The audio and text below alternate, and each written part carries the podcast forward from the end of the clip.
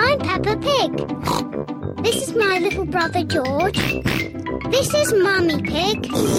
And this is Daddy Pig. Peppa Pig. Pirate Island. Grandpa Pig is taking Peppa and her friends for a day out on his boat. Everyone on board, Aye, aye, Captain Grandpa. full sail! See you later. See you later. Peppa and her friends are all wearing life jackets. George, you could wear my pirate hat. Today we are sailing to Pirate Island. If we're lucky, we might find buried treasure. Pirate Island sounds like a great place. Land ahoy! Here we are. Pirate Island. Hooray! What's that? It's a metal detector. It finds buried treasure. Grandpa Pig is using the metal detector to find buried treasure. Aha! The metal detector has found something. Let's dig it up. It's a little coin. Treasure! Hooray! Let's find some more. Aha! We found something else. It sounds big. My goodness! This piece of treasure is quite heavy. Oh dear. That is not buried treasure. That is a rusty old shopping trolley. Oh, Maybe that's enough treasure hunting. Who wants to help build a big sandcastle? what a good idea, Granny Pig.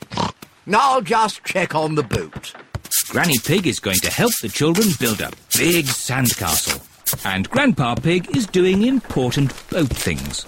Ah, this is nice. Oh, maybe I'll just close my eyes for a little bit.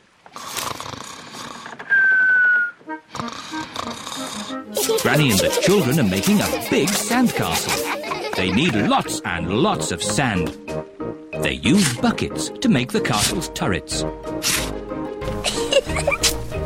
what a splendid castle! Hooray! Time to go home. Oh, where's the boat gone? Look, Granny. Oh no! Grandpa Pig is fast asleep and the boat is drifting away. We have to wake Grandpa up. Shout as loudly as you can. Grandpa Pig, wake up! Wake up! Oh no! Grandpa Pig is still asleep. Grandpa's too far away to hear us. We're stuck on Pirate Island. We're castaways. we'll be here for a hundred years. We'll have to eat wild fruit and berries.